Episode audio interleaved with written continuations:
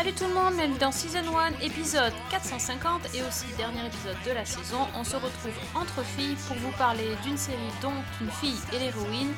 Et on, on avait très très envie de vous en parler, ça fait longtemps. Ça y est, on y est, on va vous parler de la série Miss Marvel, en compagnie donc de Fanny. Salut Fanny. Salut Sophie, salut Priscilla et salut tout le monde. Et donc de Priscilla. Salut Priscilla. Eh ben salut à tous.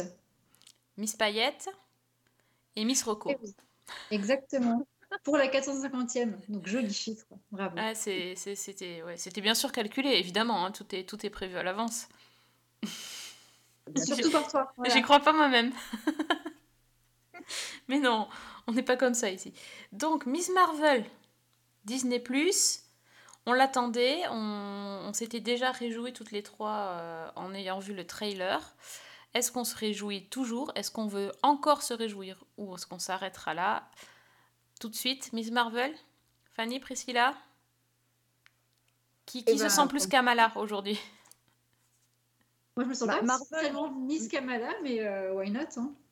Marvel, j'ai presque envie de laisser la, la préséance à, à Priscilla, qui est quand même beaucoup plus calée que moi dans le domaine, mais Allez, Priscilla, c'est pour toi. Eh ben c'est ben, c'est très bien, ben, c'est pour moi. Ben, écoute, la préséance vous remercie euh, pour cette introduction. Et du coup, Miss Marvel, c'est vrai qu'on l'a attendu, attendu, et puis on a eu ce- ce- cette intervention euh, presque intempestive d'Alexandre qui nous, qui nous teasait en disant Moi j'ai vu les épisodes, moi, moi, moi, moi, moi. Donc il nous a fait un gros hype qu'on a donc euh, voulu absolument, absolument débriefer du coup avec vous. Et alors, Miss Marvel, où est-ce qu'on en est dans, dans toute cette. Cette arborescence de films, bah, Miss Marvel, c'est un peu, euh, voilà, c'est la nouvelle génération qui va arriver de super-héroïnes. Et bah, voilà, vu que nouvelle génération, on a eu un peu comme Hawkeye, donc on est sur euh, une héroïne très jeune, adolescente, voilà, en train de, transitionner doucement vers l'âge adulte. Et euh, on est donc sur quelque chose aussi très marqué par cette, par cette, cette héroïne-là, qui s'appelle Kamala. Euh, car on va rentrer dans un univers assez, euh, assez inattendu. Donc chez Marvel, on voyage beaucoup en ce moment. On a eu euh, déjà ça avec Hawkeye aussi il n'y a pas si longtemps. Pas Hawkeye, ça y est, c'est moi qui m'embrouille. Moonlight, Moon Knight. Avec Moon Knight, exactement. On a voyagé un petit peu du coup dans les pays. dans les pays du Maghreb et de l'Égypte, etc. Là, on repart avec euh, une jeune fille qui, euh, qui donc vit dans un, dans un univers culturel euh, donc pakistanais. Donc, on va voir tous les codes de, euh, de cette partie-là, en fait, du globe, qui va revenir dans une teenage, donc qui vit aux États-Unis, dans New Jersey. Très américanisé, mais aussi très marqué culturellement par tout son entourage et toute sa famille. Donc, on a déjà des, euh, identités culturelles qui se, qui se confrontent avec cette petite qui est vraiment à fond dans les euh, Avengers. On voit qu'elle vit que pour ça, elle fait des petits dessins des Avengers partout. Elle est vénère, elle va dans les Comic-Con. Enfin, c'est vraiment, elle transpire ça. Et son héroïne à elle, c'est Captain Marvel. C'est vraiment euh, celle qui lui donne le plus de plaisir et, et qu'elle quasiment comme une déesse. Donc elle, son, son petit, euh, son rêve, c'est un peu de devenir la future euh, Captain Marvel, euh, ce qui lui donne un petit peu des ailes dans son quotidien. Et donc Kamala, bon, reçoit un, jour un colis de sa grand-mère, donc ils ouvrent en famille. Et dans ce colis, donc, on retrouve plein de petites babioles, des tissus, des photos, des choses comme ça, et un bracelet. Et ce bracelet, on voit qu'il est quand même très joli, assez gros. Et, et ça va pas être forcément un bracelet comme les autres parce que ce bracelet, elle va le réutiliser. Voilà, pour faire un de ses costumes parce qu'elle adore designer des costumes. Elle est super bonne à ce niveau-là. Et elle va aller dans cette fameuse Comic Con où elle va pouvoir euh, se mettre dans la peau de Miss Marvel. Et là, badaboum, évidemment, le bracelet s'active, des super pouvoirs s'activent et la vie de la pauvre Kamala est complètement transformée. Et forcément, si on dit qu'elle est transformée, bah, on va pas juste s'arrêter là, c'est qu'elle va avoir du coup des méchants qui vont lui courir après. Kamala qui va se retrouver à essayer de maîtriser des pouvoirs qu'elle maîtrise pas du tout. Elle va essayer de, de le cacher un peu à sa famille, mais finalement on ne cache pas vraiment parce qu'il y a la grand-mère qui est de l'autre côté, qui est au Pakistan, qui lui dit euh, qu'il faut qu'elle vienne et qu'il faut absolument qu'elle euh, voilà, qu'elle trouve des réponses. Donc on va avoir cette, cette petite Kamala qui va être euh, un peu euh, contre elle, euh, peut-être même contre tout ce qu'elle avait pu imaginer dans sa vie, dans sa tête d'ado. propulsés au rang de, euh, mini Avengers, donc en devenir et en construction. Donc peut-être le truc qui est intéressant, c'est justement de voir la construction d'une, nouvelle, super-héroïne. Et cette, épi- cette série, c'est même pas l'épisode, cette, euh, cette série donc s'inscrit dans euh, la lignée avec euh, aussi les, les- séries un peu euh, entre, deux, euh, entre deux grands films, comme ce qu'on avait avec WandaVision. Donc on est un peu dans la même, dans la même dynamique. Et là, ça va nous amener jusqu'à Captain Marvel 2, euh, qui va arriver dans pas très très très, très longtemps, on espère. Donc voilà, c'est un peu la transition qui va nous permettre de ramener donc ces personnages comme celui de Kamala sur les prochains grands films de Marvel. Après, moi, ce que j'en ai pensé à titre perso, euh, j'ai eu du mal à accrocher et j'ai beau adorer, euh, adorer. C'est peut-être pour ça que je galère autant à le pitcher aujourd'hui. Peut-être d'ailleurs une des rares fois où je galère à pitcher euh, une série. C'est que j'ai eu beaucoup, beaucoup, beaucoup de mal à accrocher. Donc ça, c'est euh, voilà, peut-être le manque de rythme, le côté un peu trop teenage et qui est bien et qui est logique dans la façon de l'écrire, mais qui pour moi, pour le coup, me nourrit pas assez. Et, voilà, donc aujourd'hui, on en a l'épisode 5 qui est sorti donc, sur, Disney+, une plateforme qui diffuse euh, les épisodes de Miss Marvel, comme toutes les autres séries de chez Marvel. Et, euh, et je commence à peine à me dire que la série peut me plaire, sachant qu'il n'y a que 6 épisodes. Pour moi, ça, c'est un vrai problème. Donc du coup, c'est quelque chose que je n'avais pas rencontré. Sur Moon Knight, ça a été compliqué parce que l'histoire, elle est quand même hyper particulière, mais au final, il y a quelque chose qui t'accroche vraiment. Que là, sur Miss Marvel, euh, je, trouve que, l'intrigue est hyper longue à se mettre en route euh, et que c'est presque dommage. Donc, parce que moi, je parle beaucoup d'intérêt pour la lenteur en fait de, l'histoire. Beaucoup trop de blabla et pour le coup, euh, pas assez de voilà, on rentre pas assez fort dans l'intrigue, on rentre pas assez fort dans les enjeux et on rentre pas assez fort pour moi dans le lien qu'ils essaient de créer avec, avec la suite. Donc peut-être qu'on va avoir genre, la maxi explosion, la maxi découverte et, euh, et le gros waouh qu'on attend, surtout sur du Marvel. On se dit quand même, euh, les mecs, ils, ils ont du moyen, ils peuvent y aller, hein, ils peuvent vraiment se faire plaisir à tous les niveaux.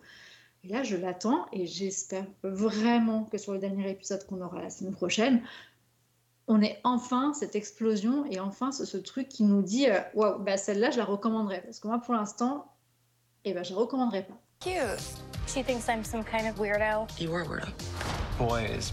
Excuse me. Yeah. You're kind of on my shirt. Sorry. But you're staring out the window in your little fantasy land. Kamala, hey! Already? Really? Come on, like. Do I have to figure out my whole future before lunch or is there like Fanny, toi, est-ce que tu connaissais ce personnage de, de Miss Marvel et qu'est-ce que tu en as pensé? Alors, euh, bah, en fait, je ne, connais, je, connaissais, je ne connaissais pas le personnage, mais quand la série a été annoncée, euh, je me suis un peu plongée dans les comics. Donc, euh, la réponse, c'est oui et non, si tu veux. Oui, Euh, bonne fait, réponse. bon, moi, n'est-ce pas? Euh, Moi, en fait, je dis toujours que je ne suis pas hyper fan de Marvel, je ne suis pas hyper calée en Marvel. Bon, euh, là, ça fait un moment que je commence à en bouffer grâce à Disney et, et pour les podcasts. Euh, donc, je sors de Moon Knight et je tombe dans quelque chose de quand même totalement différent. Euh, rien qu'à voir le trailer, il y avait quand même de fortes tendances à quelque chose d'assez teen. Euh, c'était ça donnait moi, ça m'avait presque donné l'impression de, Marvel version Bully par moment. Euh, un côté très, très, très jeune, très. Enfin voilà. Et au final, j'ai accroché. J'aime beaucoup l'ambiance générale. J'aime beaucoup l'histoire de Kamala, mais en fait, j'ai presque envie de dire que j'ai accroché à une série qui n'est pas une série Marvel. Mm.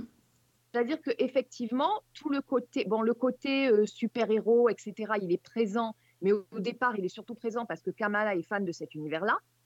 Euh, on a quelques éléments, euh, mais dans les premiers, les trois premiers épisodes de mémoire, ça arrive à la toute fin et c'est juste quelques scènes qui doivent occuper quelques minutes de l'épisode.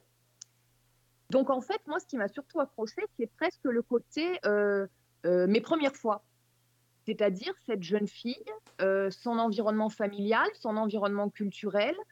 euh, et c'est ça, en fait, qui m'a accroché plus que le côté super-héros qui vient après. Alors, quand il arrive, le côté super-héros fonctionne aussi. Au contraire, c'est pas la question, ça me plaît aussi. Euh, je trouve que c'est bien inséré dans l'histoire, mais au final, pour l'instant, arrivé au cinquième épisode, je rejoins Priscilla dans le sens où j'ai l'impression que c'est une longue introduction au personnage de Miss Marvel. Alors certainement, effectivement, pour faire le pont avec les films, Mais du coup, euh, bah, la série, est- pour moi, est un petit peu déstabilisante dans ce, cet axe-là. Je trouve que c'est intéressant ce que tu dis. Effectivement, euh, ça ressemble à mes premières fois. euh, Mm. ça, ça a tout à fait cette, euh, cette dimension-là. Alors moi, je dirais, euh, c'est un peu comme toi, Fanny. C'est-à-dire que moi, le premier épisode, j'ai vraiment adoré. Je suis tombée dans le truc. C'est, alors c'est, pour le coup, c'est girly, c'est paillettes, c'est vraiment pas du tout dark et et je m'attendais pas à ça. J'ai beaucoup beaucoup aimé le ton décalé, la voix off, les doodles de super-héros, euh, le fait qu'elle euh, décrive des scènes en, BD ou en doodle qui s'animent, euh, qu'elle prenne euh, du recul sur sa vie, qu'elle nous raconte ça. Vraiment, j'ai adoré. Et en fait, je crois que je suis tombée sous le charme de la série Kamala Khan et pas de la série Miss Marvel. C'est ça, c'est vraiment euh, Kamala. C'est, je suis, euh, j'adore ce, ce personnage. Euh, j'adore aussi cette actrice. j'ai perdu le nom, qui, qui est bluffante et Iman Velani, qui est bluffante Oui. et qui voulait à tout prix in- interpréter ce rôle parce que elle explique dans ses interviews qu'en fait euh, bah, justement Miss Marvel et Kamala Khan sont un modèle étaient un modèle pour elle quand elle était plus petite parce que c'est la seule euh, super héroïne d'origine pakistanaise ou euh, qui, qui voilà qui ressemble pas en gros à Supergirl quoi et euh, Mm. qu'elle s'identifiait totalement dans ce personnage et qu'elle a tout fait pour euh, pour obtenir le rôle et euh, vraiment on a l'impression que elle s'éclate quand elle fait cette série et le personnage est génial, la famille est très très très intéressante. euh, voilà, le, le fait d'être euh, d'être euh, un pied dans une culture, un pied dans l'autre, euh, avec euh, la famille pakistanaise qui a énormément de poids et d'impact sur la famille américaine du coup. Puis les épisodes qui se tournent au Pakistan, enfin qui se passent au Pakistan, c'est vraiment extraordinaire. Après le côté super-héros, euh, j'avoue, c'est pas le plus intéressant pour moi dans la série. J'aime bien l'idée qu'e- qu'elle ait ce sidekick euh, avec Bruno, donc il y a l'espèce de geek de service euh, qui le- voilà, qui, qui l'aide et qui lui, qui lui conçoit euh, ses, ses costumes et ses gadgets. C'est ça, c'est comme dans la BD. Mhm. Euh, mais, euh, mais voilà, les- les- les- le coup des super vilains, enfin le- l'espèce de némésis qui se dessine, euh, ça a l'air euh, pas terrible, terrible. J'avoue, c'est pas, il n'y a pas beaucoup d'enjeux quoi.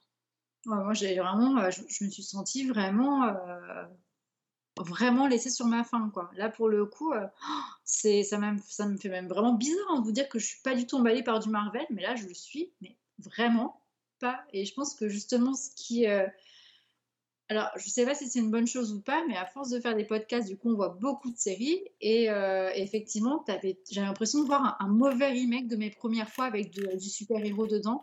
Et euh, ce qu'on avait vu aussi avec Heartstopper, avec le côté, c'est des petits dessins, des petites animations. Ouais. Euh, je me suis dit, mais waouh, j'ai l'impression juste de revoir un Ah. Boulga, quelque chose que j'ai fait, mais du coup, qui marche absolument pas ensemble parce que soit elles vont pas au bout, soit elles s'arrêtent en plein milieu du truc. Par exemple, tu, tu, tu mentionnais les, petits, euh, les petites animations, les petits trucs euh, voilà, qui étaient dessinés pour donner un peu de vie Oui, des fois. des personnages pensé. Ça dure qu'un épisode, après c'est fini. Enfin, tu vois. Ouais, ouais. Et, euh, et je me dis, s'ils mettent des trucs juste pour dire qu'on a mis un truc un peu sympa et puis qu'on passe à autre chose, euh, je trouve ça un peu. euh, pff, moi, ça me perd. Je- et, du coup, j'avais plutôt l'impression de voir un espèce de mélange de plein de trucs qui marche, mais qui l'a mis ensemble et mélangé dans un shaker quand tu le ressors pour faire Miss Marvel. c'est. Voilà, j'arrivais pas à savoir si euh, je devais suivre un personnage qui était une adolescente ou, euh, suivre une, héroïne en construction. Tu vois, et du coup, ça. Enfin voilà, j'ai vraiment été perdue sur ça, et sur, euh, sur, les actes narratifs. Après, bon, sa famille, elle est sympa, mais évidemment, enfin, ils sont obligés de parler de sa famille parce que sinon, ça n'aurait pas de sens. Mais du coup, pas de surprise. Pas de surprise, voilà. Je. bah, déçu. Déçu. Après, la réalisation est belle, euh, le fait qu'il soit voilà, allé à fond euh, sur, sur les décors, sur tout ce qu'on veut, euh, voilà. Mhm. Mais globalement, pff, bah, j'espère pas qu'il y aura de saison 2. hein. Pour le coup, euh, faut que ça s'arrête là. Six, épisodes, pour toi, ça suffit? Ah oui, ah, complètement. Alors, soit ils font, soit ils plongent vraiment dans le personnage et là on la voit faire quelque chose de concret. pour, pour tirer vraiment jusqu'au film. Voilà, mais après, on ne sait pas. Enfin, est-ce que ça va nous faire une sorte de, mini, euh, Spider-Man comme c'était au début quand il commençait à nous mettre dans les Marvel euh, avec Tony Stark, il y avait vraiment une relation euh, vraiment euh, un peu tonton-neveu qui se dessinait entre les deux, qui était super mignonne? Où là, il y avait vraiment quelque chose qui était chez Spider-Man, qui était vraiment, comment dirais-je, maladroit, mais qui était super bien écrit entre les deux. Et là, avec euh, bah, Miss Marvel et Captain Marvel, quoi. Enfin, je, je sais pas, je, sais pas, j'ai hâte, mais j'aimerais vraiment que euh, soit euh, sur quelque chose qui soit vraiment marqué et qui nous fasse pas penser que c'était genre une très très longue introduction. Et ça, c'est le truc que je supporte pas. Ça m'a fait le même effet sur Outlander cette saison-là. Très très longue introduction. On se demande quand est-ce que l'action va vraiment commencer. Et en fait, bah pouf, fin de fin du game. Et puis à l'année prochaine, quoi. Maybe they're right. I spend too much time in Fantasyland. That is not you. It's not really the brown girls from Jersey City who save the world. That's a fantasy too. Bon, et ben quand on parle de, de super vilain, bonjour euh, monsieur Le Train. Salut. J'ai cru que tu allais parler de tonton machin. Donc. Tonton chelou, non, j'oserais pas. Tonton chelou. Je respecte ta vie privée, écoute. euh, Ah, bah, C'est plus la première fois. On était, en, Je suis- on était en train de parler de Miss Marvel. Eh Ben, j'entends ça, hein, j'ai entendu un petit peu. Oui, t'as entendu. D'accord. Ouais, déception. hein. Alors, on, a, on, on est mitigé. Euh, on, a pas, on a des avis divergents. Donc, on attend le tien, du coup, maintenant. Ça avait l'air cool, mais ça retombait comme un vieux soufflé, quoi, cette série. Ouais, c'est- mon, éternel problème à moi aussi, si je retombe quand même de souffler. Euh, non, écoutez. non, mais alors moi je suis pas, je suis pas tellement à jour en plus sur Miss Marvel, j'ai pas tout vu. Euh, oui, c'est pétillant, c'est coloré, c'est c'est frais. Après, ça va être compliqué pour moi d'avancer un peu plus, mais mais le problème c'est que je je tant que Marvel ne se décidera pas à nous expliquer ce qu'ils veulent vraiment avec leur série, c'est-à-dire à nous expliquer sur le long terme ce qu'ils en font, ça va être compliqué de savoir ce qu'elles sont, si ce sont uniquement des séries qui servent d'origine story à des personnages, ou si c'est des personnages qui s'inscrivent dans la longueur. Euh, et je pense que en réalité, Miss Marvel, comme d'autres, euh, comme un peu Hawkeye en son temps, ou des choses comme ça, servent en réalité à introduire des nouveaux personnages pour pourquoi pas, et ça on devrait être fixé assez vite euh, au mois de certainement ou à la fin du mois de juillet au Comic Con ou au D23 au, mois de septembre, on devrait être assez vite fixé sur quels sont les plans de Marvel, notamment en matière d'Avengers, et de savoir si effectivement ils vont pas lancer un Young Avengers, euh, et que donc du coup euh, l'introduction de ces jeunes personnages qui se faisaient à- à l'é- avant dans les, dans les films, comme dans la phase euh, 1, 2, 3, se fait maintenant aussi à la télévision. Ce qui pourrait expliquer cette frustration dont parlait euh, Priscilla tout à l'heure, c'est-à-dire que voilà, euh, ces, ces- ces films servent à introduire des personnages pour ensuite pour la suite. Oui, Bah, déjà, sauf erreur, de ma part, Miss Marvel, elle sera dans The Marvels. Elle sera Oui, dans The. Marvels, ouais, tout à fait. Oui, oui, ouais. voilà. Mais là, c'est vrai qu'on commence à voir apparaître un, une espèce de plusieurs personnages. Il y, a, il y a Miss Marvel, il y a la nouvelle Hawkeye, euh, potentiellement il y aura She-Hulk. Enfin Ouais. voilà, on voit un, on voit un nouveau, euh, ah, pas, pas mal de nouveaux personnages comme ça qui arrivent. Alors est-ce qu'ils seront, euh, ou est-ce que les séries en fait vont ne servir qu'à ça? C'est-à-dire à part Loki, pour l'instant aucune série n'a eu vraiment de saison 2. Est-ce que euh, les séries servent d'origine story pour après se déployer au cinéma? C'est cette vraie question. Après, il faut pas oublier aussi, là, on est vraiment euh, je, je comparais un peu Miss Marvel à un autre personnage, mais cette fois-ci plus au cinéma, qui est Shang-Chi. Euh, Mhm. On est tellement dans un univers qui est radicalement différent, ou même Moon Knight d'ailleurs, mais on est dans, des univers qui sont très différents, très inconnus, pas du tout familiers, où à la fois la mythologie qui se déploie autour d'eux, les personnages et tout ça évolue. À part là, il y a Captain Marvel, mais c'est à peu près tout. Euh, on est dans, l'histoire de l'Inde, dans l'histoire du Pakistan, dans toutes ces choses-là, c'est des choses qui sont quasiment des terrains inconnus, euh, à part euh, à part un petit peu avec l'univers du premier Doctor Strange, mais sinon assez peu quoi. Donc donc il y a tout à faire en fait. Il y a tout à faire et finalement pas en beaucoup de temps, c'est-à-dire en six épisodes à chaque fois. Ouais, c'est- c'est ça, c'est le problème, c'est que c'est beaucoup trop court. euh, euh, en fait, il se passe quasiment euh, rien en six épisodes. On, nous- on Ah oui, mais enfin, le présente- problème, c'est que vous trouvez déjà que c'est chiant, donc si en plus on vous a rajouté deux ou trois épisodes, euh, enfin voilà, c'est. Bah, Alors, alors, Alexandre, a priori, il n'y a que moi qui trouve que c'est que c'était une série chiante. hein. Les filles ont été un peu plus euh, positives par rapport à, à l'histoire de Miss Marvel. Bah, elle, elle, elle est quand même sacrément pétillante. hein. Euh, Voilà. J'avais dit ici qu'elle me faisait penser un peu à, à l'héroïne de cette série de, Mes premières fois. de mes premières fois de Netflix, et elle a ce côté très pétillant qu'on retrouvait dans, dans cette comédienne. Donc elle est vraiment le, le, le vrai plus de cette série, quoi. Elle est géniale. J'ai trouvé, Sophie, tu avais très bien résumé quand tu disais que ce qui t'intéressait, c'était Kamala Khan plus que Miss Marvel. Ils auraient pu prendre l'héroïne de mes premières fois et hop, crossover. C'est ça. Ouais. D'ailleurs, tu, vois dans le comics, euh, ben, euh, il y a beaucoup plus, de- il se passe beaucoup plus de choses, il y a beaucoup plus d'aventures.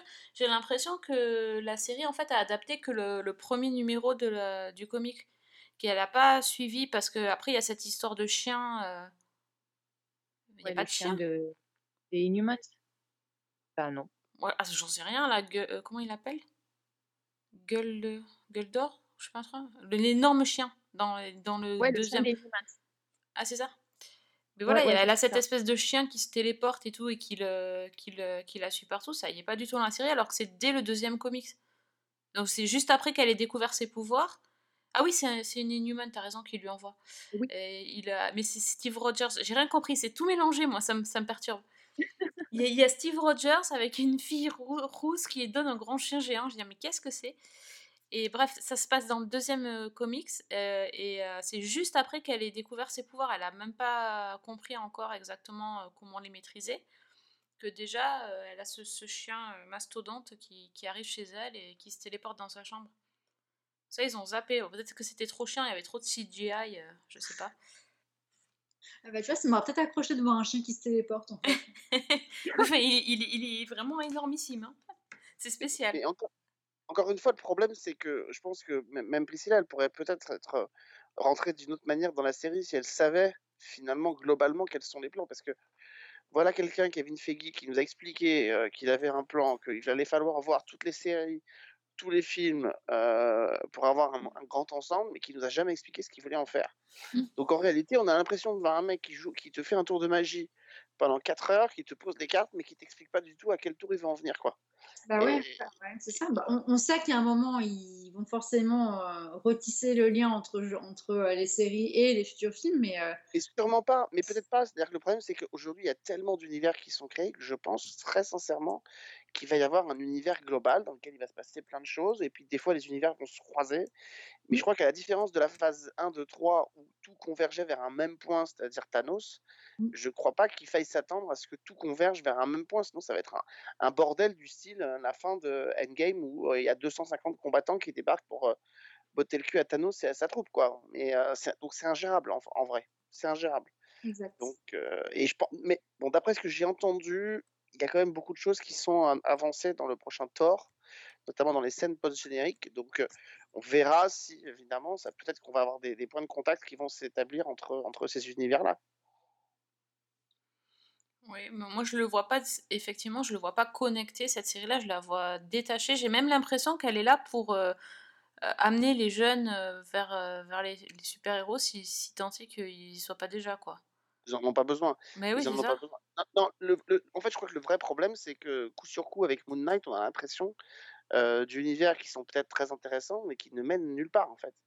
Yes. Donc, euh, donc c'est ça qui, au bout d'un moment, finit par perturber un peu tout le monde. C'est qu'on se dit, bon, ok, très bien, Moon Knight, on pouvait, on pouvait euh, tolérer un pas de côté. Là, on, on est peut-être sur un deuxième pas de côté. Ça commence à faire beaucoup, quoi. Mais voilà, parce que tu vois, si on pense à, à Hawkeye ou euh, qu'est-ce qu'on avait, WandaVision, il y avait quelque chose. Enfin, moi, on est vraiment sur du Marvel euh, un peu, voilà, un peu, un peu pur avec des, des personnages qu'on connaît et qui ramènent d'autres choses. Que là, c'est schlack. Tu cherches les liens. Ouais, mais à un moment donné, on pouvait pas avoir que des personnages qu'on connaît. Donc ça, c'est plutôt bien d'avoir ouvert à d'autres personnages. vois, mais- genre ce, ce que tu avais dit, tu vois, sur, euh, sur Hawkeye, euh, bah voilà, on amène des nouveaux persos aussi. Il y y a un lien qui se fait entre euh, enfin, c'est juste, Pass un- 3 et c'est Pass juste 4, je suis d'accord, mais c'est juste un Hawkeye qui transmet la- l'arc à un autre Hawkeye. Donc, en fait, le, nouveau, le côté nouveau personnage, euh, il est quand même très très limité. Alors, il y a la création de Echo dans Hawkeye pour la suite. Enfin, on fait venir quand même le Caïd, qui est quand même un univers connu de Marvel. On fait venir plein de choses. Donc, là, je pense que c'est vraiment le fait que, d'ailleurs, il y avait le même problème avec Shang-Chi. Shang-Chi, finalement, on ne sait pas du tout comment il va se connecter au reste de Marvel. Il y avait une scène post-générique dans laquelle on voyait apparaître Wang de Doctor Strange. Et puis dans le nouveau Doctor Strange, on n'a pas reparlé de Shang-Chi. Donc en fait, on ne sait pas du tout comment tout ça se connecte. Ouais. C'est vrai qu'ils auraient pu le mettre dans le dernier. euh, Bah oui, mais souviens-toi, dans le dernier Doctor Strange, il y a Wang qui ouvre une porte. Dans Shang-Chi, pardon. Y a Je Wang l'ai pas vu celui-là, justement. Ah bah. Et ben il y a Wong dans, une scène post-générique, euh, alors tout est déconnecté du reste, il y a Wong qui ouvre un, un truc et qui vient chercher Shang-Chi. Donc euh, on se disait il va apparaître dans Doctor Strange, pas, pas du tout. Et, et là on a un peu la même chose avec, euh, avec alors, Moon Knight, n'en parlons pas, mais avec Miss Marvel quoi. Ouais, donc c'est euh, c'est pas une réussite, quoi. Ah, ce sera peut-être une réussite quand on connaîtra les plans Feige. Quels sont vos plans? Tu sais bien que les méchants ne dévoilent jamais leurs plans avant la fin, avant la dernière scène. Regarde-moi, ça fait 11 ans, 12 ans que tu essaies de connaître mes plans et tu n'y arrives pas. Ah non. D'ailleurs, je savais même pas que tu venais. Si, si j'avais su, tu vois. Tu serais parti Ben c'est ça. Mais voilà, j'avais même pas deviné ton plan. Donc c'est ça. Comme quoi. euh. Bon, bah, ok, bah, donc Miss Marvel, 6 épisodes. Le, le dernier n'a pas encore été diffusé. Et donc c'est sur Disney. Vous avez cet été pour vous rattraper ça tranquillou. Voilà, c'est pas, c'est pas à mettre euh, tout en haut de votre liste de rattrapage quand même. On vous le précise.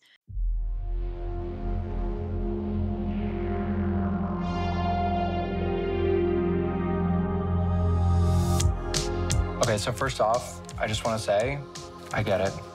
You get what? High school, Kamala. Kamala. Another adventure shirt. Cute. Bon, passons au bloc-notes si vous le voulez bien. Je pense qu'il va y avoir des, des choses peut-être plus intéressantes à, à voir ou à rattraper. Euh, bah Alex, du coup, tu voulais nous parler de quoi?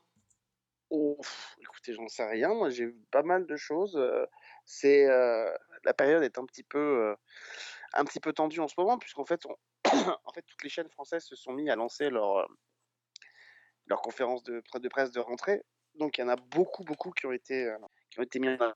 Donc, il y a beaucoup de choses qui arrivent, des choses dont on ne peut pas parler encore. Donc, je je ferai pas de euh, je ferai pas de faux teasing, mais euh, ce qui arrive à la rentrée. Et croyez-moi, il y a des, très belles séries. Ce que je peux vous dire, c'est que j'ai fini par, par contre une autre série qui est vraiment un énorme coup de cœur et qui est Les Papillons Noirs. J'en avais parlé il y a quelques Oui, temps. tout à fait. Euh, j'ai fini, puisqu'ils ont fait un, ils ont fait un point, un point presse avec l'équipe. J'ai donc vu les six épisodes que je n'avais pas encore vus. Et écoutez, c'est absolument euh, fantastique, c'est absolument brillant. Enfin, c'est tout ce qu'on pouvait espérer. Petite rediff pour ceux qui ne s'en souviendraient pas Les Papillons Noirs, c'est quoi? Euh, Adrien euh, est un jeune auteur euh, en mal de succès après son premier roman qui a été publié, qui a été un vrai, un vrai hit, mais il n'arrive pas à faire le deuxième roman. Il décide donc d'utiliser ses talents d'auteur pour coucher sur le papier euh, les portraits de- d'anonymes en tout genre qui font appel à lui en fait euh, comme, comme plume.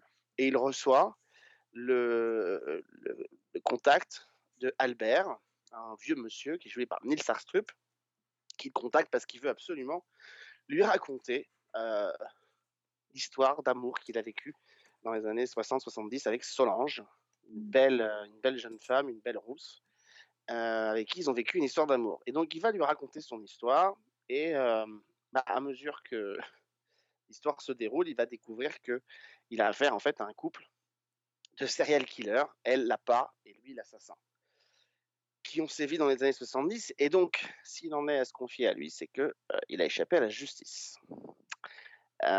Mais la question, c'est comment a-t-il échappé à la justice et où est Solange maintenant, puisque on ne voit que Albert Desiderio. Et donc, il y a toute cette espèce de d'enchaînement qui va se mettre en place et on va découvrir leur, euh, leur parcours jusqu'au début des années 80, euh, au moment où les chemins de Solange et de Albert se sont séparés. Alors, comment, quoi, pourquoi, je ne vous dirai pas, évidemment. Et ça, ça nous emmène jusqu'au quatrième épisode et ça nous emmène jusqu'à la publication du roman par euh, Adrien, le roman qui s'appelle Les papillons noirs.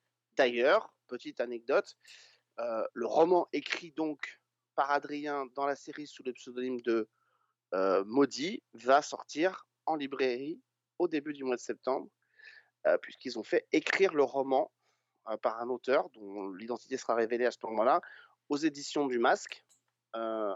L'auteur a, suivi en fait tout le process euh, écriture-tournage et s'en est inspiré pour écrire ce roman qui va Malin. donc sortir dans la vraie vie. Donc vous allez pouvoir acheter ce roman euh, dans la vraie vie pour pouvoir lire ce roman donc euh, qui, qui, prend vie dans la série quoi. Et en fait le truc c'est qu'au moment où le roman sort, eh ben, euh, toute la machine s'emballe. Et tout ce que vous pensiez savoir depuis le début bah, va être complètement rebattu et partir dans tous les sens et partir en vrille totale jusqu'à la toute fin du sixième épisode, y compris les scènes post-génériques. Il y a des scènes post-génériques, je vous invite à ne pas arrêter avant la fin. Voilà. Que vous dire, à part que c'est peut-être, euh, en matière de série française, ce que j'ai vu de, de mieux depuis, euh, de mieux depuis, de plus prenant, de plus, euh, de plus intense depuis facile 5-6 ans. Ouf. Ah oui. Oui, non, c'est. Et pourtant, j'en ai vu des choses très très bien depuis, hein, euh, des choses qui m'ont qui m'ont vraiment bluffé. Mais là, on est sur un level en termes d'écriture, en termes de mise en scène, en termes de musique, en termes de voilà, on est on est dans ce genre d'histoire où vous pensiez tout savoir au début et la fin vous rabat toutes les cartes. Vous savez, des trucs à la Fight Club ou des choses comme ça. Alors, on n'est pas dans le même registre que Fight Club, mais mais on est dans ce genre d'histoire là où, vous pensiez être tenu en haleine, vous pensiez avoir compris, et en fait pas du tout. Donc, euh, donc voilà, et, et- c'est notamment la toute dernière scène du dernier épisode qui vous permet de comprendre, euh, de comprendre ce qui s'est passé au début, quoi. Donc voilà, donc c'est euh, c'est formidable. Euh, euh, le couple qui joue, le couple de tueurs en série, donc jeune, Axel Grandberger et Alice Écosse sont absolument remarquables tous les deux. Voilà, c'est réalisé par Olivier Abou, qui avait réalisé Maroni pour, Arte, les saisons 1 et 2, et voilà, et qui signe là une série absolument, absolument formidable. Ben déjà, quand on avait parlé la première fois, tu m'avais donné très envie. Euh, Bon, déjà, tu avais dit le mot magique, un tueur en série. Mais sinon, euh, voilà, l'histoire m'intéresse vraiment. Et euh, ben, la deuxième fois, c'est carton plein, là, je pense. Ouais, ça arrive, dé- alors ça arrive début du mois de septembre sur arte.tv, et ça sera diffusé sur deux soirées, euh, le 22 ou 23 septembre et la semaine suivante. D'accord. Bah, super. Et ça sort en DVD, et il y aura la bande originale qui va sortir notamment avec un vinyle. Euh, et il y aura donc le livre Les Papillons Noirs euh, qui sort, euh, voilà, et que et, et qui ne donnera qu'en fait qu'une partie, parce qu'en fait Les Papillons Noirs, le roman qu'on va lire, alors pour tout vous dire, on, on nous l'a déjà envoyé après la conférence de presse, donc je suis en train de le, le- de le lire, et en fait le, roman Les Papillons Noirs, ça n'est qu'un- qu'une partie de l'histoire, c'est-à-dire que je précise, ça n'est pas une novélisation de la série. Hmm, C'est quand même Ça fait important de le préciser c'est vraiment l'histoire. C'est vraiment l'histoire telle que euh, Adrien l'a retranscrit après avoir écouté Albert. C'est ça l'histoire en fait du, roman des papillons noirs, c'est que il, enregistre les paroles d'Albert sur un dictaphone et les retranscrit pour en faire un livre. Et c'est ce livre-là qu'on fait. Donc c'est le point de vue d'Adrien sur euh, l'histoire d'Albert. Et la question qui est à se poser, c'est est-ce que ce qu'on voit dans la série, c'est la réalité ou c'est déjà la transposition en image de ce que euh, A- Adrien écrit dans son livre. Enfin, vous voyez, tout, tout ce truc un peu méta euh, euh, qui fait qu'on ne sait jamais vraiment si ce qu'on voit est vrai ou pas. Vous avez une idée de combien de temps ça peut prendre? Tout dépend de ce que vous avez à raconter et de la fréquence à laquelle on se voit. Ah non, tout commence avec Solange. Avant Solange, il n'y avait rien. Et comprends-moi bien, là, je, je te raconte des dates, des lieux, des, des noms. Je décris des scènes avec euh, des détails. Mais c'est pas l'essentiel. L'essentiel, c'est ce qui se passait dans notre tête. Ça, ça peut pas se raconter.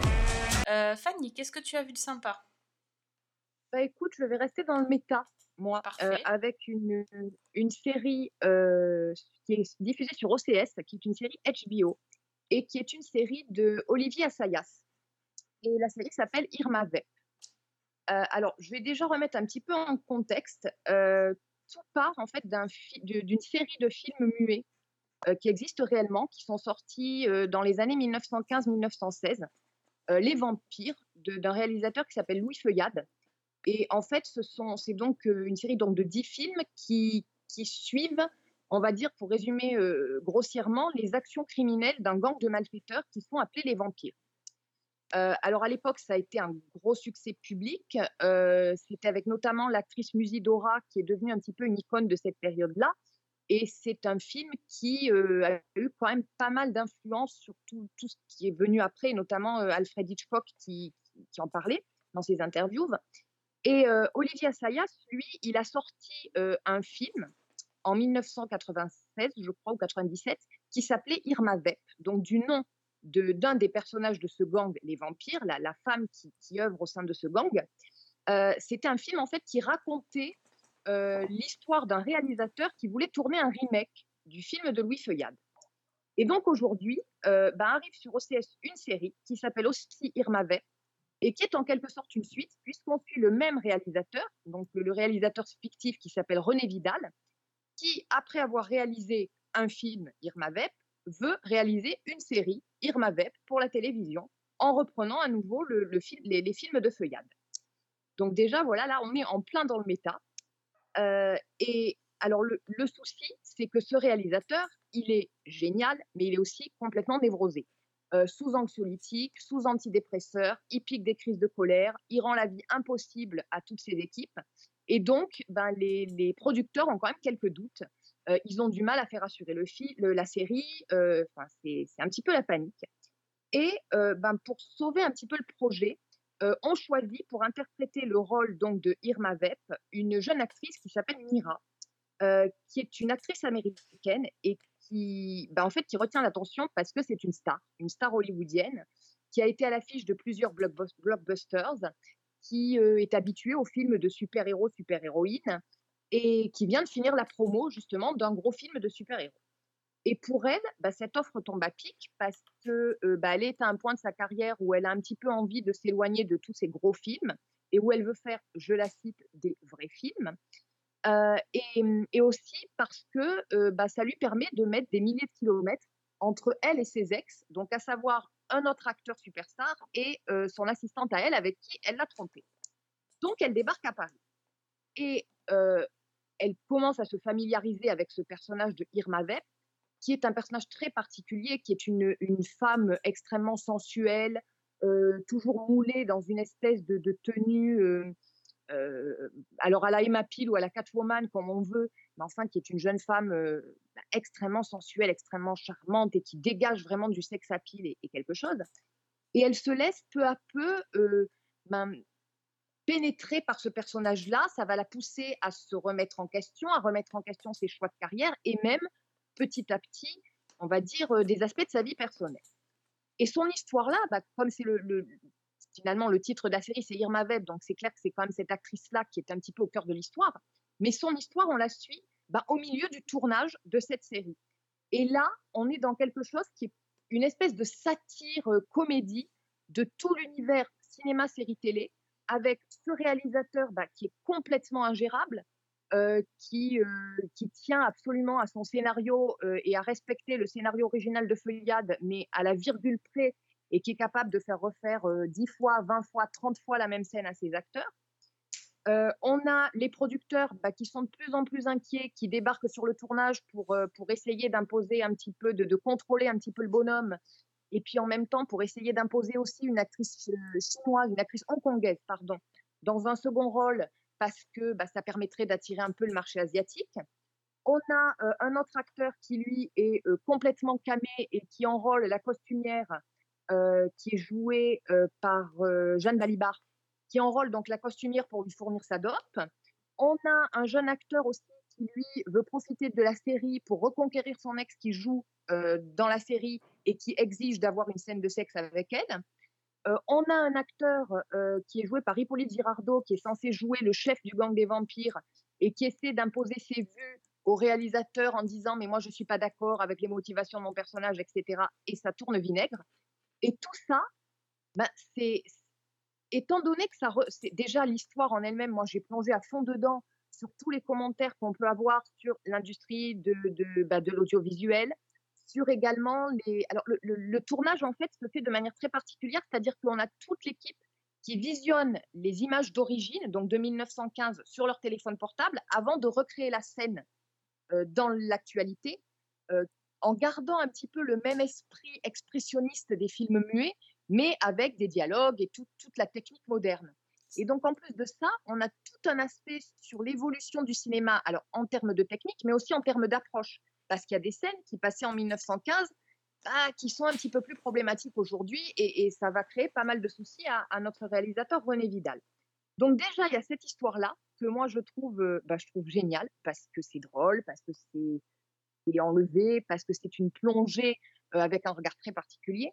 Et le côté méta dont je parlais, parce que ben, René Vidal est enfin, on pense forcément que c'est une espèce, j'espère une espèce d'avatar de Olivia Sayas, puisque ben, on a ce réalisateur qui, qui fait une série après avoir fait un film, ce qui est exactement le cas d'Assayas, et qui a la même, euh, le même attrait pour ce film Les Vampires, le même, euh, on va dire les mêmes problèmes relationnels avec l'actrice qui jouait dans le film, puisque ben, le, personnage fictif et apparemment Olivia Sayas euh, sont quand même assez tombés amoureux de l'actrice qui jouait dans le film et, et avec la relation qui a suivi.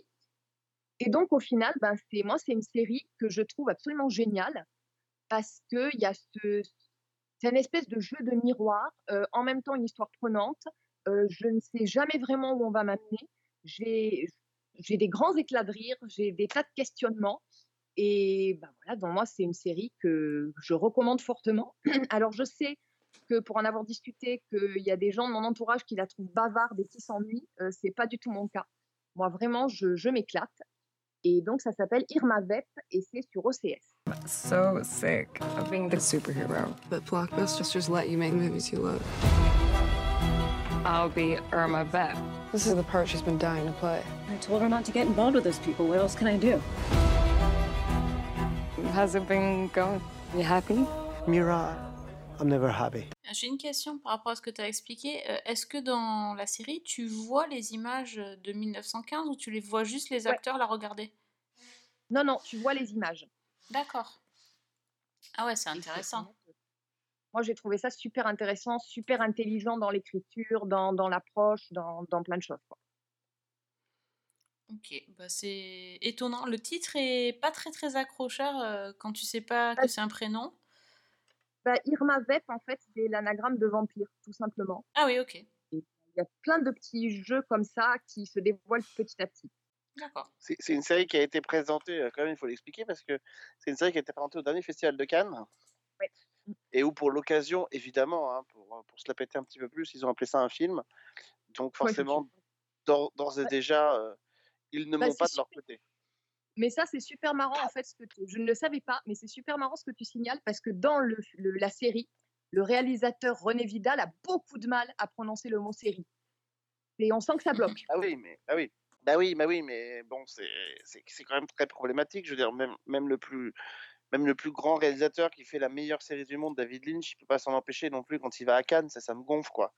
Donc euh, donc à un moment donné, euh, on n'a pas moi j'ai pas compris ce que ça allait foutre à Cannes. Euh, et que mais c'est pas lui qui avait fait Olivia Sayas le film sur Carlos? J'ai un doute Ah oui, il me semble.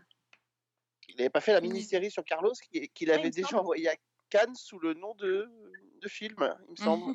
Mhm. Oui, non, mais je, je crois que tu as raison. Mais c'est d'autant plus, c'est d'autant plus bête que, en l'occurrence, euh, Irma Vep, je trouve qu'en série, ça fonctionne très bien parce que, euh, bah, en fait, chaque épisode reprend une scène forte du film de Feuillade et la manière dont, dont elle est tournée, enfin tout ce qui est à côté. Et pour le coup, le découpage est, est hyper intéressant et je trouve que ça fonctionne, euh, ça fonctionne très très bien. I like when they look at you. What matters is staying sane.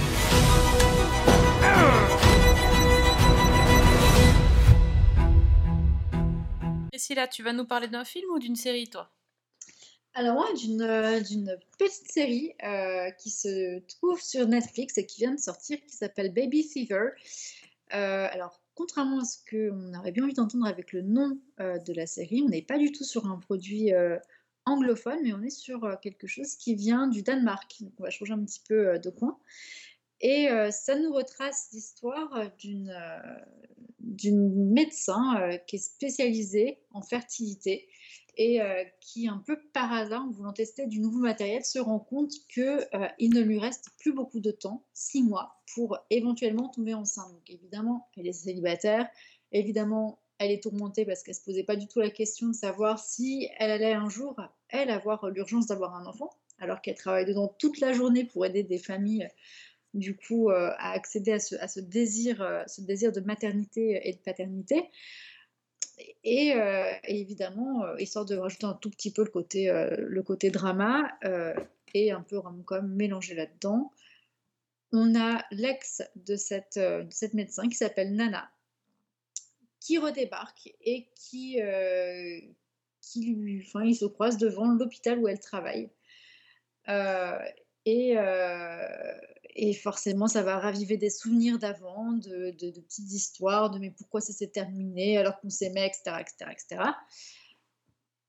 Et prise de panique, euh, elle va euh, passer une soirée un peu à être très malheureuse, à être avec sa meilleure pote. Elles vont boire, elles vont boire, elles boire euh, sur les lieux du boulot, donc c'est pas terrible. Ce qui fait que arrive ce qui arrive, et là c'est c'est le début de l'intrigue, et ben elle va descendre, Nana, dans, le, lieu de stockage en fait de toutes les paillettes euh, pour euh, voilà de, sperme pour les inséminations, et elle va récupérer évidemment euh, la paillette qui, qui a été déposée quelques heures auparavant par son ex-amour pour s'auto-inséminer. Et là, bah voilà, qu'est-ce qui va se passer? Est-ce que sa grossesse va tenir ou pas? Est-ce qu'elle va se faire pincer ou pas? Est-ce qu'elle va arriver à en parler ou pas euh, à, son, à son ancien amour qui s'appelle Mathias? Donc voilà, c'est une petite série, euh, c'est des tout petits épisodes qui durent 30 minutes. Euh, donc en soi, ça prend pas bien la tête. C'est 3 heures, euh, enfin, 3 heures qui passent assez vite, mais qui sont quand même bien sympas. Voilà, c'est assez simple, mais ça pose quand même beaucoup de questions d'actualité sur, euh, voilà, sur la question de, de- de la maternité, sur les process de maternité, sur le désir ou pas. Et est-ce que justement le fait qu'elle veuille être mère, est-ce que c'est pas à cause de la société qui te presse? Parce a- ce qu'on comprend dans la série, c'est qu'elle doit avoir à peu près 37-38 ans, donc elle est encore quand même jeune. Mais euh, du coup, voilà, est-ce que son désir de maternité, il est vraiment au fond d'elle ou est-ce que c'est la société qui lui impose? Parce que euh, c'est euh, normal pour une femme d'être maman, hein, si, je, tire le trait euh, de, ce qu'on peut entendre par-ci et par-là. Donc c'est assez intéressant finalement, euh, c'est très court, mais c'est suffisant pour aborder euh, assez finement et avec une certaine poésie euh, tous ces aspects de, questionnement qui sont extrêmement contemporains, avec les moyens techniques contemporains et ce qu'on peut aussi juger comme être bon, moins bon, etc. Ou, qui nous heurte, ou qui justement nous apaise, ou qui va susciter de l'espoir. Donc c'est vraiment une série qui peut toucher beaucoup de monde. Euh, peu importe les opinions qu'on peut avoir euh, sur, euh, sur le thème, sur les thèmes de l'avortement, sur les fécondations in vitro, sur les dons de sperme, sur les dons d'ovocytes, etc. C'est vraiment, vraiment prenant. Et, pour le coup, c'est une série que je recommande vivement parce que, au-delà de l'histoire, elle invite aussi à, à se poser des vraies questions de société et puis à s'interroger soi-même aussi sur son rapport à soi, son rapport au corps et puis, et puis toutes, euh, toutes, toutes ces choses qui sont, euh, qui sont autour de- du désir de l'enfant. Donc euh, c'est très très très sympa. Donc ça s'appelle Baby Shiver et c'est disponible sur Netflix. C'est vrai que c'est très sympa. Moi, j'ai adoré, j'ai adoré aussi. J'ai adoré aussi, surtout, il y a un personnage qui m'a beaucoup plu, c'est le, pa- le papa euh, qui est héros d'une telenovelas.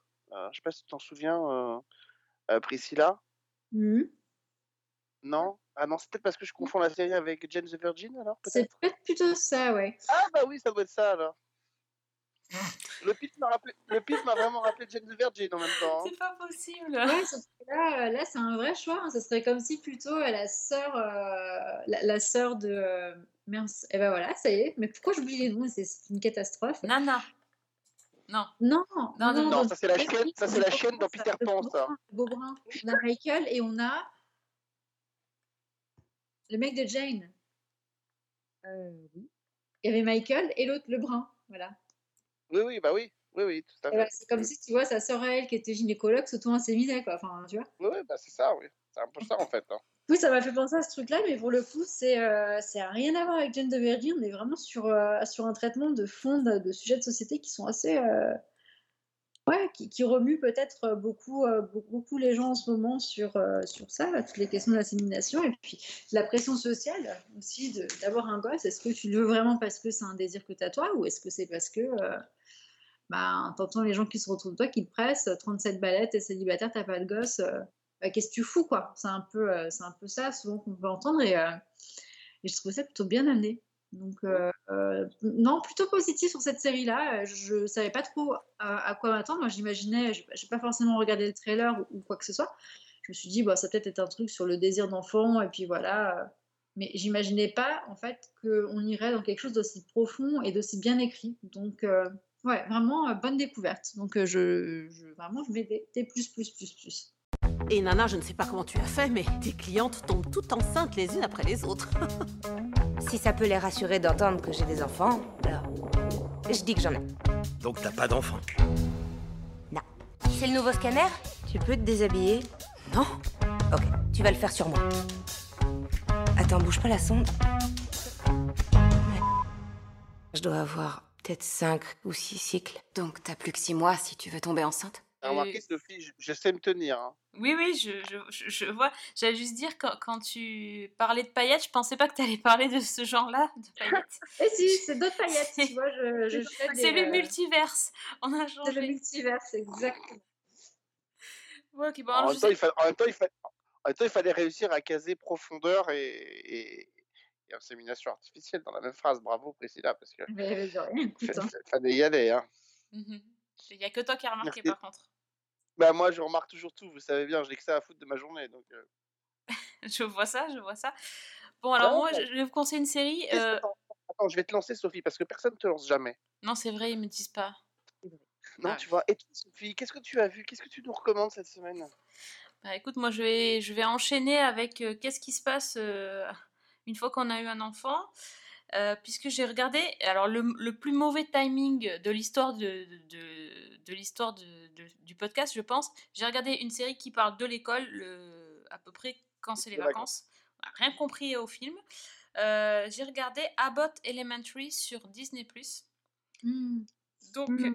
c'est une sitcom euh, d'ABC.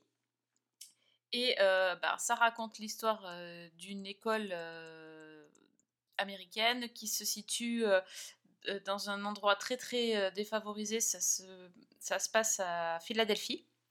Et donc, c'est vraiment l'école primaire publique d'un quartier noir avec des moyens plus que dérisoires. Et ça raconte en, gros tout ce qui va pas dans, dans le système éducatif américain sous le, sous bah, avec humour quand même. Euh, on y suit plusieurs professeurs qui, euh, qui sont filmés euh, à la manière du mockumentary, donc quand même vieux, vieux procédé. Process. Comment? Non, non, je disais, oui, vieux process, oui, c'est clair. Ouais, vieux, vieux procédé. Le, la créatrice de la série dit s'être, euh, avoir été influencée en, premier, en premier lieu par The Office. Euh, moi, je la comparerais beaucoup à Modern Family, euh, qui est en plus diffusée elle aussi sur, euh, était aussi sur ABC. Et euh, voilà, ça ressemble vraiment à ça. Les enseignants vont se confier face caméra, euh, décrire des situations euh, qui ne sont pas les mêmes que ce qui se déroule en arrière-plan, euh, vont nous lancer des regards gênés quand quelqu'un va dire quelque chose de déplacé, etc. Euh, ensuite, donc, euh, une, une jeune enseignante totalement débordée, mais pleine de bonnes intentions et qui a envie de bien faire et de changer les, les choses, qui va être confrontée au cruel manque de moyens avec une, une école publique qui tombe en lambeaux, littéralement, et qui va essayer de, de trouver des solutions pour... pour aider ses élèves, euh, voilà, c'est- mignonné, c'est drôle parce que... euh, Enfin, c'est drôle. Je suis pas morte de rire, hein, mais c'est quand même drôle parce que euh, on voit des situations où les gamins sont déchaînés. Et bon, c'est clairement les, les, les, jeunes profs n'arrivent pas à gérer. Et, et donc forcément, eux, ils disent devant caméra que tout va bien. Et puis derrière, les gamins font n'importe quoi. Par exemple, on a une scène où... elle, elle a des tout petits euh, et puis elle dit euh, que les toilettes sont cassées, donc le gamin fait pipi sur le tapis de la classe. Et pour euh, qu'elle puisse nettoyer tranquille, elle balance Baby Shark euh, à fond dans sa, dans sa salle de classe et tous les gamins se mettent à, dan- à danser pour lui laisser un peu le temps de nettoyer. Enfin, c'est des scènes un peu comme ça. La principale, enfin, la, la directrice de cette école est complètement à l'ouest. Et enfin, c'est, c'est, un peu euh, une série avec des bras cassés et puis des gens avec un, vraiment un cœur en or qui essayent de tout faire. Ça montre vraiment le côté euh, le côté noir de- du système éducatif américain et ça pointe du doigt les, les inégalités. Euh, voilà, pour l'anecdote, dans, dans les premiers épisodes, ils accueillent un nouveau professeur qui est là de passage et puis qui va finir par rester, qui est interprété par Tyler James Williams. Euh, Tyler James Williams, c'est celui qui jouait euh, Chris dans Everybody Hates Chris. Euh, qui a ensuite fait ses armes dans la magnifique série qu'on préfère oublier, Esprit criminel, Unité sans frontières. Voilà, c'était assez bizarre de le voir en adulte et il est censé jouer le prof beau gosse. Tous les goûts sont dans la nature, mais bon, c'est- pas tout à fait le meilleur casting du jour. Voilà, il y a, deux saisons, c'est une série qui date de 2021, donc euh, bon voilà, alors euh, là, c'est les vacances scolaires, mais bon, euh, s'il y en a qui sont en manque d'école, pouvez, vous pouvez y aller. C'est sympathique, c'est pas la série de l'année, mais si vous aimez bien le style Modern Family, je pense que ça vous plaira. I'm Janine Teagues. I've been teaching here at Abbott Elementary for a year now. The staff here is incredible. Finally feeling on top of things. Cheesesteak. This is a classroom, not a hoagie stand. We had it on the board. C'est une série qui est très sympa avec des petits épisodes de 20 minutes et c'est le genre de petite sitcom euh, qui, qui passe tout seul. Quoi.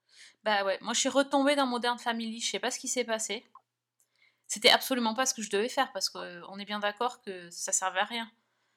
Mais voilà, donc je suis tombée. euh, En fait, un jour j'ai allumé ma télé. Vous savez ce truc là Mais en vrai, je veux dire.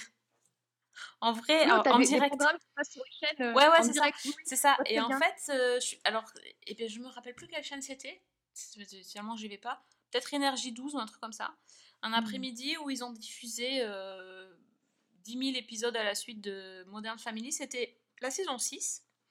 Et je me suis Energy rendue. 12 Style. Ça doit être ça, je pense. hein. Euh, je peux me tromper, désolé, mais bon, c'est un peu le même style. Et euh, je me suis retrouvée complètement perdue en me disant tiens, euh, je reconnais pas trop les persos. Alors, ben, en fait, les gamins avaient juste méga grandi parce que ça faisait longtemps que j'avais pas vu la série. Et euh, donc, j'ai regardé quelques épisodes et j'ai trouvé ça sympa, la saison 6. Je me dis oh, c'est cool et tout. Et ah, ben oui, parce qu'en fait, Gloria et Jay, là, le, père de Marie deux enfants, ils avaient un enfant qui était assez. un petit enfant. Et là, j'ai fait ah oui, mais. En fait, je me suis rendu compte que j'avais pas vu les épisodes où elle était enceinte.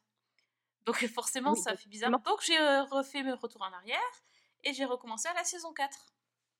Voilà. Donc je suis en train de regarder, euh, d'enchaîner les épisodes de la saison 4 de Modern Family et c'est très sympa. Mais voilà, évidemment, c'était absolument pas ce que je devais regarder. Euh, un, parce que, comme on disait dans la logique, 2h20 d'épisodes de Stranger Things, c'est trop long, donc je regarde pas. Par contre, ça, me, ça va pas me gêner pour regarder plusieurs épisodes de Modern Family à la suite. Parce que c'est court. Voilà, C'est c'est la distorsion du temps. euh, C'est ça. Tout à fait. Ah oui, mais enfin, c'est pas le même rythme non plus. Hein. C'est ça. Une Oui, histoire diluée sur 2h20, c'est pas pareil que 6 histoires diluées sur 6 épisodes de C'est ça, 30 c'est minutes, ça. de 20 minutes. Hein, donc bon. Voilà. Donc, euh, c'est pour ça que j'ai pas fini Stranger Things. C'est trop long. Ouais, blame it on Modern Family. Blame it on Modern Family, En même exactement. temps, c'est déjà long depuis la saison 1, Stranger Things. Non, non, Alex, franchement, la saison 4, elle était trop bien. Ouais. Je suis un peu comme Alex hein, sur ce coup-là. Je j'arrive pas. hein. J'ai regardé les deux premières saisons et la 3, j'ai j'ai regardé un épisode et après, je ne sais pas ce qui s'est passé, mais j'ai arrêté quoi. Trop long. Donc là, je suis très très très en retard et de l'autre côté, je me dis, mais tout le monde le regarde. Qu'il va y avoir un truc hyper trop bien. Donc je me dis, c'est pas que je fasse Non, ça. non, non, non, non, juste- non, je- Priscilla, c'est juste les gens sont des moutons, c'est pas grave. Hein. Ah, non, regarde Squid Game, je l'ai pas regardé par exemple. Je déconne à peine que de dire qu'il il y a un effet hype euh, dès qu'un Oui. truc passe sur.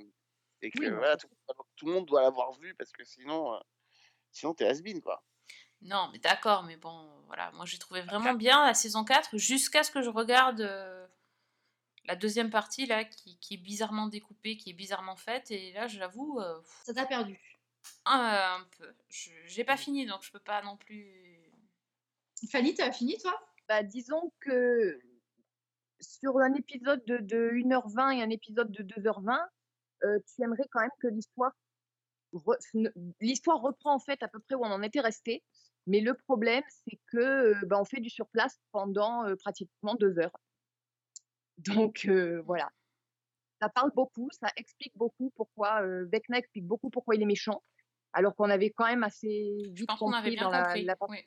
Ouais, je crois qu'on avait bien compris. C'était pas la peine de nous faire un exposé de, des raisons pour lesquelles il avait basculé et, pourquoi il était aussi méchant euh, pendant 20 minutes. Mhm. Euh, on a des scènes euh, qu'on a quand même déjà vues dans la première partie. Euh, alors après, effectivement, il y a un climax à un moment donné où ça part dans tous les sens et c'est très réussi sur le plan visuel, mais il faut quand même attendre pour que ça arrive. Il y, a y des grandes scènes, hein, clairement, il y, a, il y a des scènes marquantes. Euh, et on arrive à une conclusion qui donne clairement envie de voir ce qui va se passer dans la saison 5, qui, si je ne dis pas de bêtises, devrait être la dernière. Oui, c'est ça. Voilà, mais bon, après, euh, pour moi, euh, ça ne justifiait pas euh, 1h20 et 2h20 de, de Stranger Things. Ah non. Mais, mais déjà, l'épisode euh, 8, Ouais, c'est ça? De 1h20, moi, franchement, il servait à rien. Je j'ai pas compris. Enfin, c'était trop long. Je sais que tu as peur. Que ce que tu as vu te terrifie? Mais je préfère te dire la vérité. Tes amis ne sont pas assez préparés pour ce combat. Hawkins va s'effondrer. Mes amis ont besoin de moi. Tu n'es pas prête. Qui a notre Rocco Qui a bossé? Fanny, t'as bossé? Euh, oui, bah Oui, écoute, voilà, si tu veux. Moi, ça. Je, peux, je peux parler d'une série alors, qui arrive euh, un peu plus tard, qui arrive le 31 juillet sur Stars Play, donc euh, via MyCanal. Ouais. Et c'est euh, la nouvelle version de Queer as Folk, donc version 2022.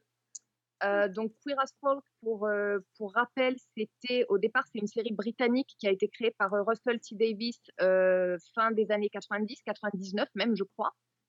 Donc une série où on suivait, eh ben, en fait c'est un peu le Sex and the City queer, hein, un Sex and the City gay, qui était une série qui, bah, je crois que c'est une des premières qui avait pas, qui n'éduquerait pas le propos et, qui parlait de sujets très sérieux, mais aussi de sexe et de, romance dans un groupe de personnages gays.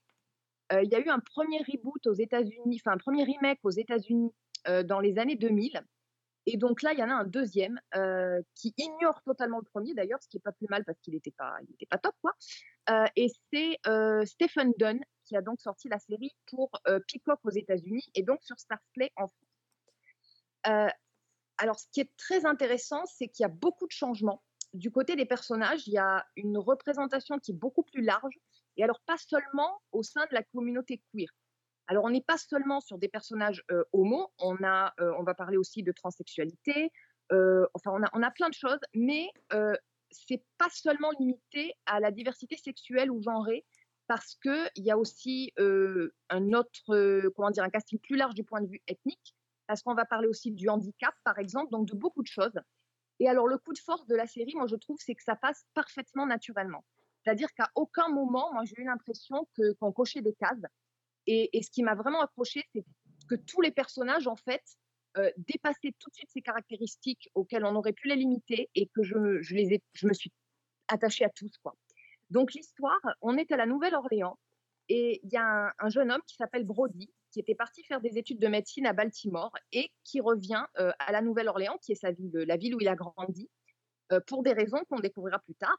Donc, il retrouve sa mère adoptive, qui est jouée par Kim Cattrall, son frère, euh, Julian, qui souffre, euh, qui, a été atteint d'une paralysie cérébrale et qui a un handicap léger. Il retrouve aussi ses meilleurs amis, donc Ruthie et Char, euh, Char étant enceinte suite à une insémination artificielle, on y revient. Et, et surtout, bah, il voudrait renouer avec son ex, Noah.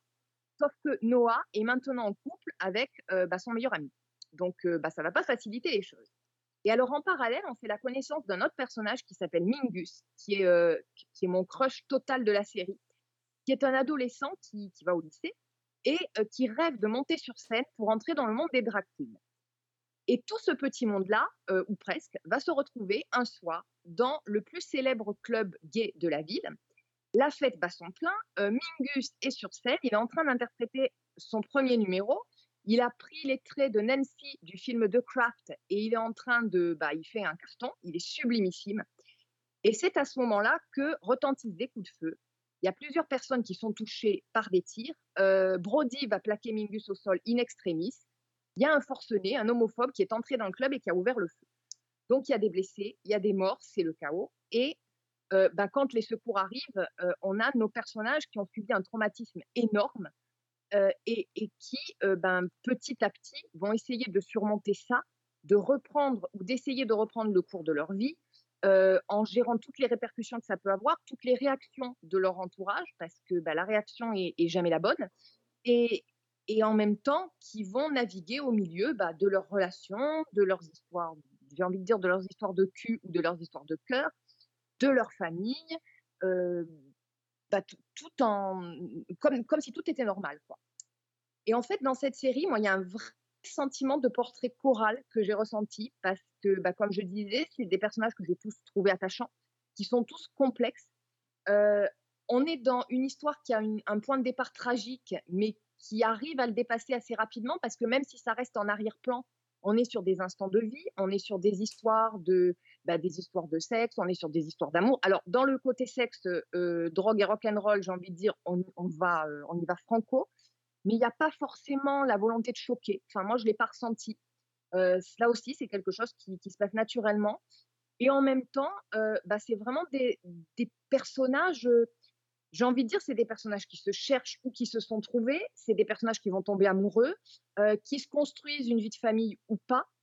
C'est plein de scènes qui sont souvent très drôles. On a par exemple bah, le, personnage de Ruthie, donc euh, qui est euh, qui est la, la, jeune femme, euh, la jeune femme transsexuelle qui va avoir un bébé, bah, qui découvre que c'est pas forcément ce qu'elle attendait, qui se qui est vite dépassée par la maternité. On a bah, l'espèce de tri, enfin de pas de triangle amoureux vraiment, mais la relation de, de Brody avec son ex et la manière dont il essaie de recoller les morceaux.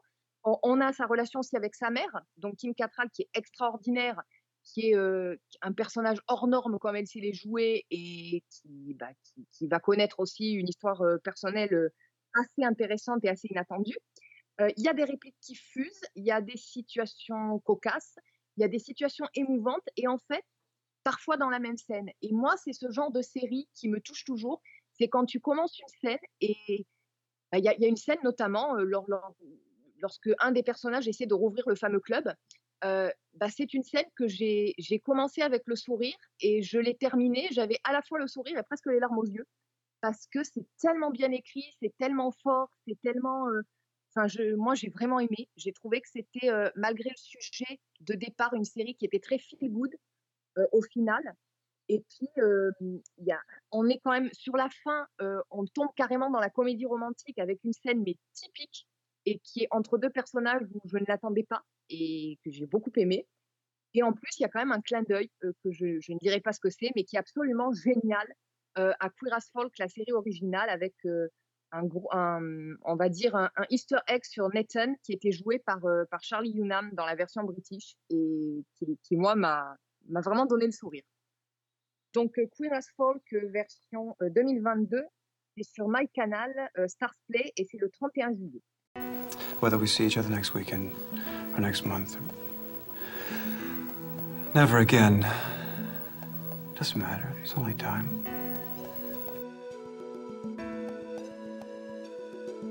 I've never felt anything like this for anyone. Do you understand that? Et en plus, pour toi, euh, Sophie, il y a Juliette Lewis aussi, qui Ah, joue la yes. maman de Mingus et qui est géniale. Génial aussi. Bon, carton plein, quoi. Ah ouais, pour moi, carton plein. Et pourtant, euh, Dieu sait que j'attendais pas forcément grand-chose d'un d'un deuxième, euh, deuxième euh, remake. Ou reboot plutôt. Bon, bon, bon, ça c'est bien, c'est une reco qu'on peut avoir pour plus tard. Oui, 31 juillet. Oui.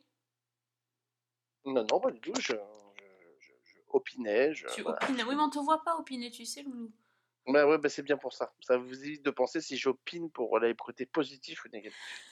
D'accord. parce que moi, j'aurais plutôt dit qu'il grognait, mais bon, tu vois. Je grognais pas du tout, non, c'est pas vrai. Pas, pas là. Voilà, pas cette fois-ci. Pas là. Je- Ok. je- je- je- j'ai- J'émets juste une interrogation sur euh, le fait que peut-être que en 99, quand as Folk arrive, il y avait une, il y avait une nécessité à, à ce genre de, de série. Aujourd'hui, je pense, enfin, de mon point de vue, mais moi, j'ai toujours préféré le, le fait d'inclure euh, tous les types de personnalités, de sexualité, de représentation dans des séries, euh, dans des séries de, de- dans des séries dans lesquelles tout le monde y est, quoi. C'est-à-dire de ne pas avoir des séries qui sont euh, euh, pensées pour des catégories de personnes ou, ou pensées pour des, voilà. Donc je, je pense qu'en 99 c'était c'était une nécessité parce qu'il n'y avait pas du tout de représentation. Euh, 20 20 presque 25 ans plus tard, euh, heureusement on a dépassé ça et, je me dis est-ce que est-ce a est-ce que ce genre de série non, non pas qu'on n'en a pas besoin, parce qu'on en a toujours besoin euh, d'évoquer ces sujets-là, mais est-ce qu'il ne faudrait pas dépasser ça pour passer à une re- représentation plus large et les faire vivre avec des gens qui sont pas euh, qui sont pas gays, qui sont pas lesbiens, qui sont pas queer, qui sont pas tout ce qu'on veut et qui, et qui se mélangent comme ils sont mélangés et comme on est tous mélangés dans la vie de tous les jours, quoi. Alors, je me suis posé la question. euh, je effectivement, il y a plusieurs aspects. Il y a déjà le fait que, effectivement, pour le coup, c'est une série qui, aujourd'hui, par rapport à, à Folk original, qui, elle, effectivement, cassait des codes et, et était novatrice, là, c'est une série qui arrive après bah, le- la suite de The L World et après d'autres séries comme ça. Et du coup, moi, ce que j'aime bien, c'est le côté, la banalité, finalement, de ce genre d'histoire aujourd'hui. Euh, ensuite, le côté euh, un peu fermé de ce monde LGBT, je crois que malheureusement, c'est encore une réalité et pour cause. Euh, moi, en fait, j'ai regardé la série et je l'ai fini à peu près, bah, je l'ai fini il y a quelques jours. C'est-à-dire au moment où il y a eu, je ne sais plus si c'est au Danemark ou en Suède, cette Oh, fusillade ouais, juste avant la Pride. Donc, euh, pour moi, ça, ça a répondu en fait à mes interrogations et pas de manière très positive. Non, mais bien sûr, bien sûr que là, en plus de ça, quand ça se télescope avec euh, l'actualité, évidemment que ça, ça, ça, ça, prend tout son sens. Mais étant donné que ça n'a pas été pensé comme ça, euh, ça ne peut pas. euh, Bien sûr. c'est- quelque chose dont on ne peut pas tenir, enfin forcément tenir compte, mais évidemment que ça prend, un- ça prend un- et je comprends que ça prenne un aspect tout particulier, mais, mais c'est vrai que je me pose cette question-là, et il y a eu notamment quelqu'un, alors pourtant on a souvent pointé du doigt la- sa représentation très outrancière parfois qu'il fait, mais quelqu'un comme Ryan Murphy par exemple a, entre-temps beaucoup fait aussi pour cette représentation euh, de toutes les différences, de toutes les, di- les diversités dans ces séries, et, euh, et, et- et- toujours de cette manière dont je parlais tout à l'heure, c'est-à-dire que euh, ces personnages-là sont mélangés avec d'autres personnages qui sont et la, la- faire accepter à un certain public une normalité à laquelle il n'a- il n'adhérerait pas passe par le fait que justement dans, par exemple dans les séries de Ryan Murphy pourtant Dieu sait que je les aime pas toutes mais euh, tous les personnages sont outranciers. Et, et en fait la normalité passe par cet aspect là qui fait que tous les personnages sont toujours over the top. Et je trouve que c'est ça qui est intéressant. Et entre temps effectivement Ryan Murphy est passé par là euh, que ce soit de, de manière très outrancière mais parfois aussi de manière très euh, très, très, très, très, très chiadée, très, très, très précise, avec des personnages qui sont, qui sont intéressants dans ces séries. Donc c'est vrai que c'est, ça, ça répond, j'ai l'impression, plus à une logique de, de, de, re- de reboot aujourd'hui euh, globalisé où euh, beaucoup de séries re- reprennent, euh, reprennent des couleurs quelques années plus tard. C'est vrai que spontanément, tu nous dis que t'as pas l'impression de cochement de cases, mais en t'entendant faire le pitch, j'avais l'impression justement qu'on cochait toutes les cases. C'est-à-dire que, bah voilà, par rapport à 1999, on a rajouté l'intersexualité, on a rajouté euh, tout ce qui depuis, euh, donc les, les transgenres, on a, tout- on a tout rajouté à l'intérieur, on a rajouté, et en plus, on nous rajoute un, un événement dramatique euh, qui existe malheureusement, donc il faut en parler, mais, mais cette, cette, cette capacité de cocher les cases, quand même, on la ressent. Alors peut-être que ça ne se voit pas à l'image, mais on la ressent quand tu en parles. Oui, non, sur le papier, je suis d'accord. Mais moi, personnellement, en regardant la série, je n'ai absolument pas eu cette impression-là. Bah écoutez, hein, vous allez voir ça le, le 31 juillet sur Starsplay et puis vous nous dites ce que vous en avez pensé. Tout simplement. Euh, Alex, t'avais une dernière reco ou pas? Écoutez, je, je l'ai dit, j'ai vu pas mal de, de trucs. Je, vais juste euh, préciser, je sais pas si j'en avais parlé la dernière fois, donc je vais quand même en parler. Je sais plus si je vous avais parlé de Vise le cœur. De quoi? De Vise le cœur? Vise le cœur, non. Sur TF1. C'est la nouvelle série euh, des. Alors ça fera plaisir à Madame Maman Sophie. Euh, c'est la nouvelle série des créatrices de profilage. Ah oui. Euh, donc, Fanny Robert et Sophie Le Barbier. Euh, c'est porté donc par Claire Kent d'un côté et Lannick Gautry de l'autre. C'est une série qui est, qui est intéressante. Alors, sous bien des aspects, elle pourrait passer pour être un polar traditionnel comme le fait TF1. Elle a un mode de narration qui s'en éloigne un petit peu. On, on va, suivre le, on va donc suivre Claire Kane qui dirige une, une brigade criminelle. Euh, c'est un- c'est une jeune femme plutôt, enfin, plutôt éloignée de, toute, la, façon dont elle est représentée souvent, elle, à la télévision. C'est plutôt euh, une, une- une jeune femme qui euh, se met pas particulièrement en valeur dans son boulot, qui, est un peu, qui, a, une, flic un peu dure. bref, vraiment un personnage euh, qui dirige sa brigade, donc avec euh, ses partenaires de, pour traquer les criminels, etc. Et elle voit débarquer un jour dans son commissariat euh, son ex, qui était avocat et qui est devenu euh, commissaire de police qu'elle n'a pas vu depuis 20 ans euh, et qu'elle n'a pas du tout envie de revoir. Le problème, c'est qu'on ne sait pas pourquoi euh, ils ne se sont pas revus depuis 20 ans. On ne sait pas du tout pourquoi, alors qu'ils ils étaient les meilleurs amis du monde depuis tout petit et qu'à l'âge de 20 ans, ils ont commencé à sortir ensemble. Pourquoi d'un seul coup, à l'âge de 20 ans, ils ont arrêté de se voir? Et en fait, l'intérêt de la série, c'est qu'elle repose en fait sur une double narration. Il y a la narration des enquêtes policières qui, là, pour le coup, à chaque fois, renvoie toujours à des peurs d'enfants. Euh, donc c'est toujours lié à l'univers de l'enfance, toujours lié à, cette, à ces traumas d'enfance qui, euh, euh, qui parfois durent au, fil des années. Il y a un épisode qui est très bien foutu, par exemple, c'est je crois le deuxième épisode où c'est c'est une jeune femme qui, qui, a une obsession depuis qu'elle est, depuis qu'elle est toute jeune pour, pour les ovnis. Elle est persuadée que ses parents ont été enlevés par des ovnis. Enfin, il y a tout un espèce de truc comme ça et en fait, l'enquête policière va démontrer. Euh, donc ça utilise un peu ces codes de la narration des séries policières américaines, c'est-à-dire, si tu te souviens Sophie, les, les, les vrais, les épisodes concept qu'on avait dans Profilage à, à la grande époque, Oui, on les retrouve un peu dans cette histoire-là. L'avantage, c'est qu'en fait, la, la série se nourrit sans arrêt de euh, flashbacks, où là, on va découvrir le passé des enfants, le passé de ces deux personnages, euh, soit quand ils sont ados, soit quand ils sont gamins, et on va découvrir à la fois des facettes de leur personnalité qu'on ne soupçonnait pas par l'intermédiaire de, cette, euh, de, cette, de ces flashbacks, et en même temps, des choses qui vont peut-être permettre de comprendre euh, pourquoi ils, ont été, euh, ils ont été fâchés à l'âge de 20 ans. Évidemment, cette histoire, en gros, en gros, euh, c'est comme si vous aviez un peu de This Is Us qui rencontrait une série policière. Voilà, grosso modo. Donc on a cette espèce de double temporalité où les éléments se, se télescopent et il y a toujours des twists qui reviennent à tous les niveaux de la série. Et en même temps, il y a ces enquêtes policières qui sont bien foutues. Et donc c'est cette espèce de rencontre entre ces deux, ces deux éléments-là, avec un Lanny Gautry qui est, vraiment génial parce qu'il cabotine beaucoup, il, a, un, charme indéniable dans cette série et le, binôme qu'il forme avec Clark Kent fonctionne vraiment très bien. Et c'est vrai que ça paraît être une série hyper classique et en même temps, il y a quelque chose d'assez euh, euh, in- innovant, d'assez original avec l'intermédiaire de ces flashbacks qui sont pas du coup pour le coup des flashbacks policiers, mais qui renvoient à des aspects de la personnalité des gamins qui permettent d'éclairer les adultes qui sont devenus. Euh, il faudra évidemment, c'est ça l'avantage, c'est que le puzzle ne sera reconstitué qu'à la fin du sixième épisode de la première saison pour savoir pourquoi, euh, à l'âge de 20 ans, ils se sont, euh, ils se sont euh, séparés et ils ne se sont jamais revus et qu'aujourd'hui, elle, elle voue quasiment une haine incroyable pour ce de jeunesse. Intéressant, intriguant en tout cas.